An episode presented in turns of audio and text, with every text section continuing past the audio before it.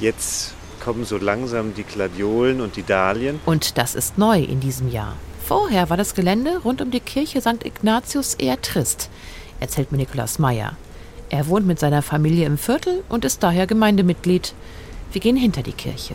Und oha, hier stehen etliche Hochbeete. Selbst gebaut aus Europaletten zum Beispiel.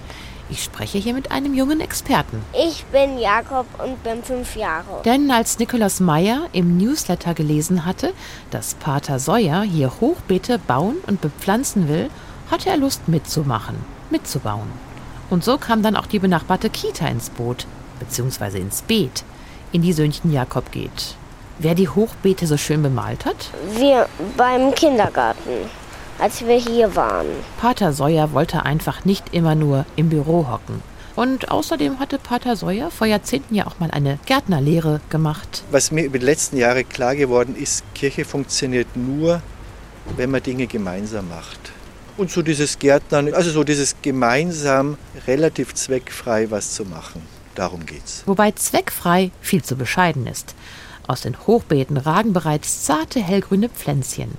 Und zwar solche, die schnell wachsen und schnell geerntet und gegessen werden können. Babykarotten, Radieschen, Salat, Beeren. Erdbeeren, Heidelbeeren. Ich mag gern den Satz aus Jesaja 55.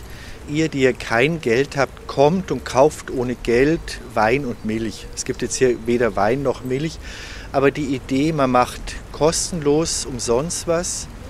Der, der was sät und anbaut, ist nicht diejenige Person, die dann erntet. Und Nikolaus Meyer findet, Es wächst untereinander zusammen zwischen jungen und alten Gemeindemitgliedern, auch welchen, die vielleicht da noch gar nicht so aktiv waren, wie ich ja auch.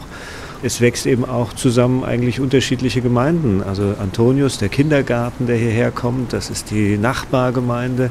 Das ist eigentlich ganz schön, dass hier Wachsen nicht nur das biologische Wachsen von Pflanzen ist, sondern tatsächlich auch das menschliche Wachsen.